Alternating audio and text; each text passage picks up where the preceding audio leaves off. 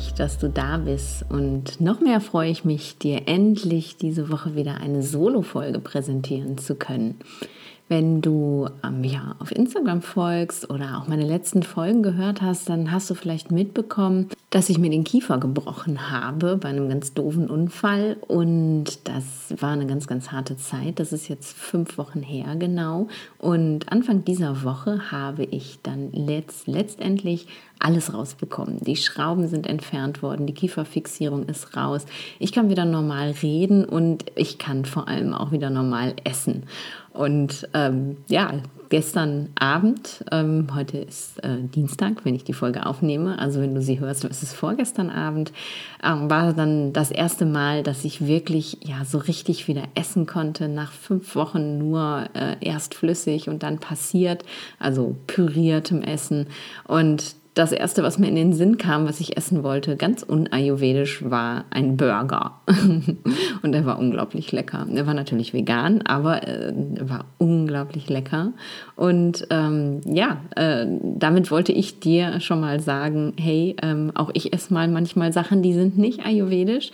Und es hat auch ganz viel mit dem Thema zu tun, ähm, über das ich heute mit dir sprechen möchte.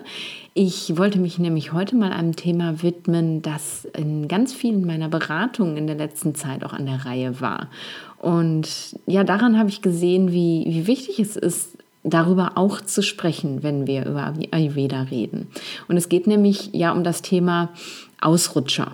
Wobei ist es eigentlich gar nicht wirklich schön, Ausrutscher zu sagen, denn ja, das gibt dem Ganzen so einen negativen Touch und das will ich eigentlich gar nicht. Aber wovon rede ich jetzt eigentlich gerade?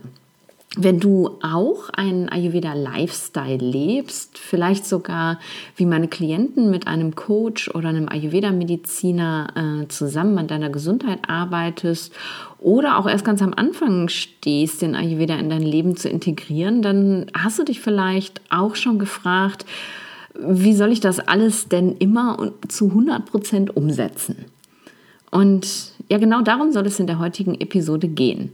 Ich möchte mich der Frage widmen, ähm, ob es wirklich nötig ist, immer zu 100 Prozent die Empfehlung im Ayurveda umzusetzen, also immer alles perfekt zu machen, damit es auch wirklich funktioniert. Denn es ist ganz oft unser eigener Perfektionismus, der uns dazu, dazu führt, zu denken, ja, es kann nur wirken, wenn wir wirklich zu 100 Prozent dabei bleiben.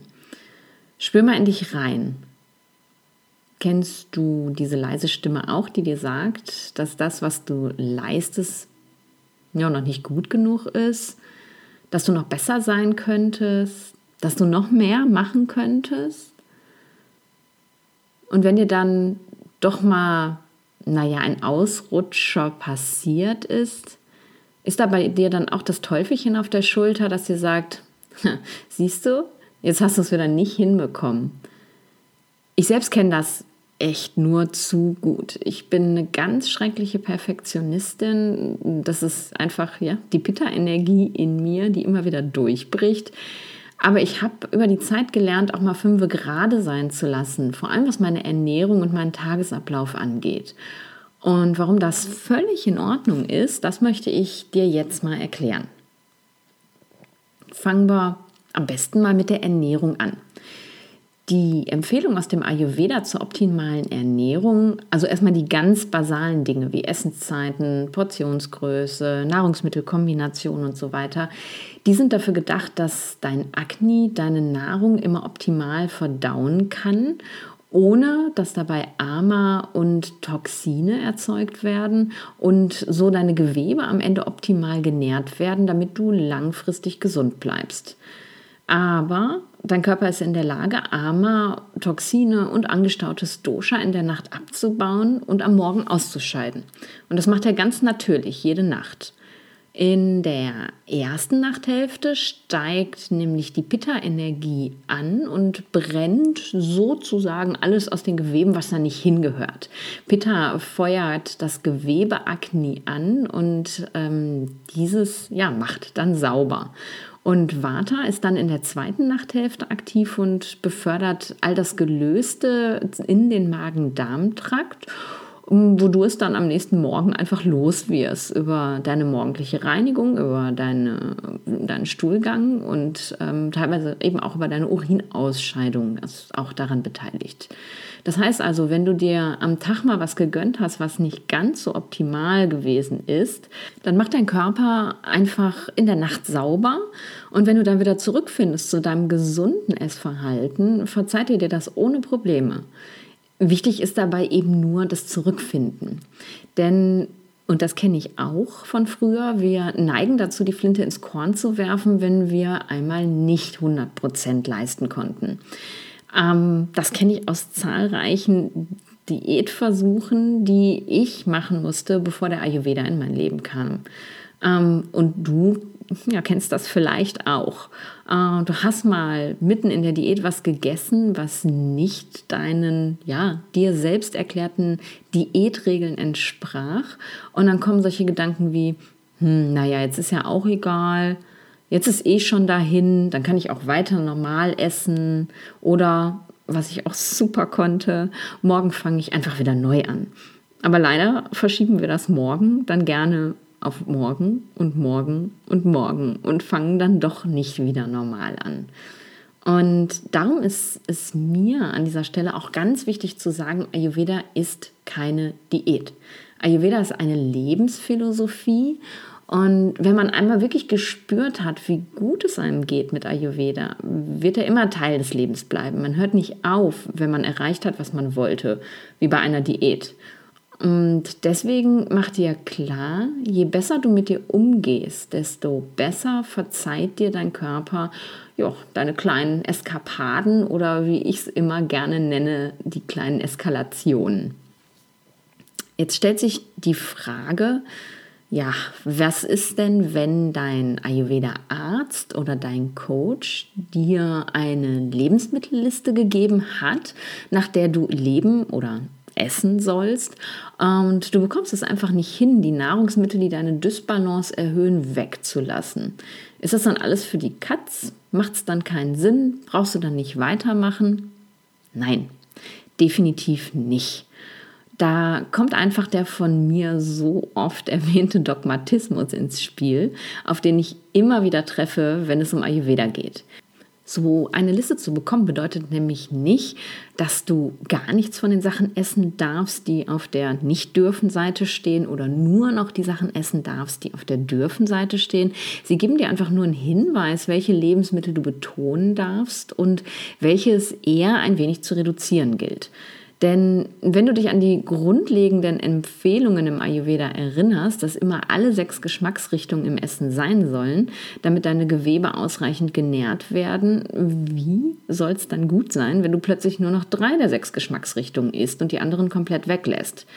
Unser Körper besteht aus allen Elementen, die sich in der Natur finden und er braucht eben auch alle Elemente aus der Nahrung, um gesund zu bleiben. Macht Sinn, oder?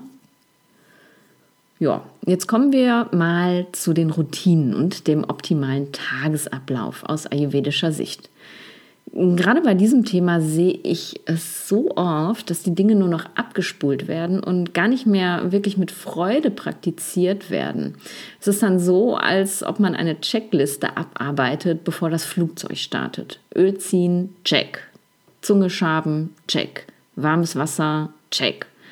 Aber jede einzelne Empfehlung zu den Reinigungsritualen und zum Tagesablauf ist eine, eine Möglichkeit, eine Einladung, bei dir selbst einzuchecken und zu sehen und zu spüren, wie es dir gerade geht. Wie viel Belag ist denn eigentlich gerade auf meiner Zunge? Wie trocken fühle ich mich gerade? Möchte ich ein oder zwei Gläser Wasser heute Morgen? Ist meine Energie heute Morgen ganz niedrig und ich muss mich vielleicht noch mal rumdrehen im Bett und vielleicht doch noch mal eine halbe Stunde weiter schlafen, damit mein Vater noch was auftanken kann. All das geht verloren, wenn du immer zu 100 Prozent bei deinen Routinen bleibst. Ayurveda, das denke ich und ich glaube auch viele andere Kollegen, ist eine Einladung, wieder wahrzunehmen, was du wirklich brauchst Du lernst die Signale deines Körpers wieder zu spüren und seine Sprache auch wieder richtig zu verstehen. Und das ist es eben, was dich langfristig in Balance hält. Aus deiner inneren Weisheit heraus leben zu können und nach dieser inneren Weisheit zu entscheiden, was du brauchst und nicht irgendwelche Vorgaben zu befolgen, die jetzt gerade vielleicht gar nicht zu dir passen und zu der Energie, die in deinem Körper gerade da ist. Und ja, sich auch mal etwas zu gönnen, von dem man ja eigentlich schon weiß, dass es einem nicht gut tut, hat meiner Meinung nach noch einen weiteren Vorteil. Ich zum Beispiel habe eine nie enden wollende Leidenschaft für Pommes. Ich muss einfach immer mal wieder eine Portion Pommes essen. Ähm, und meine zweite Passion ist definitiv zu scharf zu essen. Vertrage ich nicht. Echt nicht. Liebe ich aber. Ja, und beides quittiert mein Körper, also meine Verdauung, mir dann auch sofort am nächsten Tag. Sagt mir, dass das nicht ganz so eine optimale Idee gewesen ist. Oder anderes Beispiel, ich lasse manchmal meine wirklich, wirklich geliebte Praxis am Morgen ausfallen. Manchmal, weil ich keine Zeit habe. Ich ähm, ja, brauche eine Stunde morgens, auch mal mehr, je nachdem, wie ich mich fühle aber manchmal auch ganz bewusst. Und wenn ich das tue, dann laufe ich wirklich den ganzen Tag steif wie ein Brett durch die Gegend und meine Gedanken rattern vor sich hin und finden auch einfach keine Ruhe. Sich bewusst eine Auszeit zu nehmen oder halt einfach auch mal was zu gönnen, führt dazu, dass wir langfristig viel besser dabei bleiben können. Denn so und nur so nimmst du den Kontrast erst richtig wahr. Du merkst einfach, was dir gut tut und du möchtest auch gar nicht mehr wirklich darauf verzichten. Du siehst also, dass es meiner Meinung nach gar nicht nötig ist, zu 100% perfekt ayurvedisch zu leben, um etwas für deine Gesundheit zu tun. Noch viel mehr wollte ich dich mit dieser Folge einladen, es nicht zu tun. Jetzt mögen Kollegen von mir vielleicht sagen, ich würde meine Patienten schlecht beraten aber so sehe ich es halt. Und genauso funktioniert es für mich schon seit Jahren perfekt. Klar, ich bin nicht immer im Balance, aber wer ist das schon?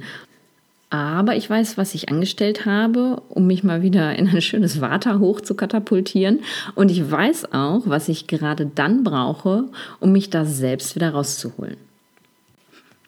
So, ich hoffe, dieser ganz, ganz kurze Impuls hat dir gefallen. Du hast ein bisschen was für dich mitgenommen, genauso wie ich, auch mal fünf gerade sein zu lassen und einfach ja mehr ins Spüren zu kommen und weniger weniger ins Abarbeiten von irgendwelchen Empfehlungen, wirklich wahrzunehmen, was brauche ich jetzt eigentlich und in diesem Moment, was tut mir wirklich gut? Und ich glaube fest daran, dass unser Körper, wenn wir so mit ihm umgehen, uns verzeiht, wenn wir mal in Anführungsstrichen kleine Ausrutscher haben. Viel besser aber einfach gesagt, wenn wir uns was gönnen. Und deswegen sage ich ähm, voller Überzeugung, gönn dir, weil dein Körper verzeiht dir das.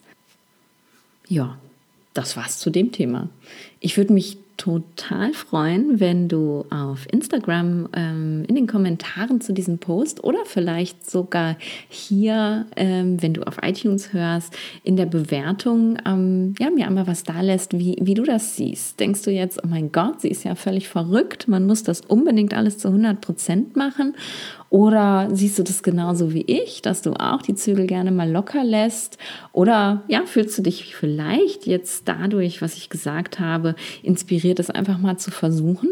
Dann erzähl mir das, weil ich möchte einfach, ich möchte einfach hören, wie, es dir mit meinen Empfehlungen geht. Ich möchte ähm, wissen, ob du davon was mitnimmst. Ich möchte mit dir in Austausch kommen und, und hören, was, ja, was ich dir Gutes tun kann, weil dafür mache ich das alles, dass das halt nicht einfach nur irgendwo im Ayurveda-Universum verpufft, sondern dieser Podcast und die Arbeit auf Instagram, das ist für dich, damit du für dich was mitnehmen kannst. Und ich kann ähm, ja immer nur noch besser werden, wenn du mit mir teilst, was du darüber denkst. Da freue ich mich riesig drüber. Und jetzt sage ich einfach mal bis zur nächsten Woche. Stay in Balance.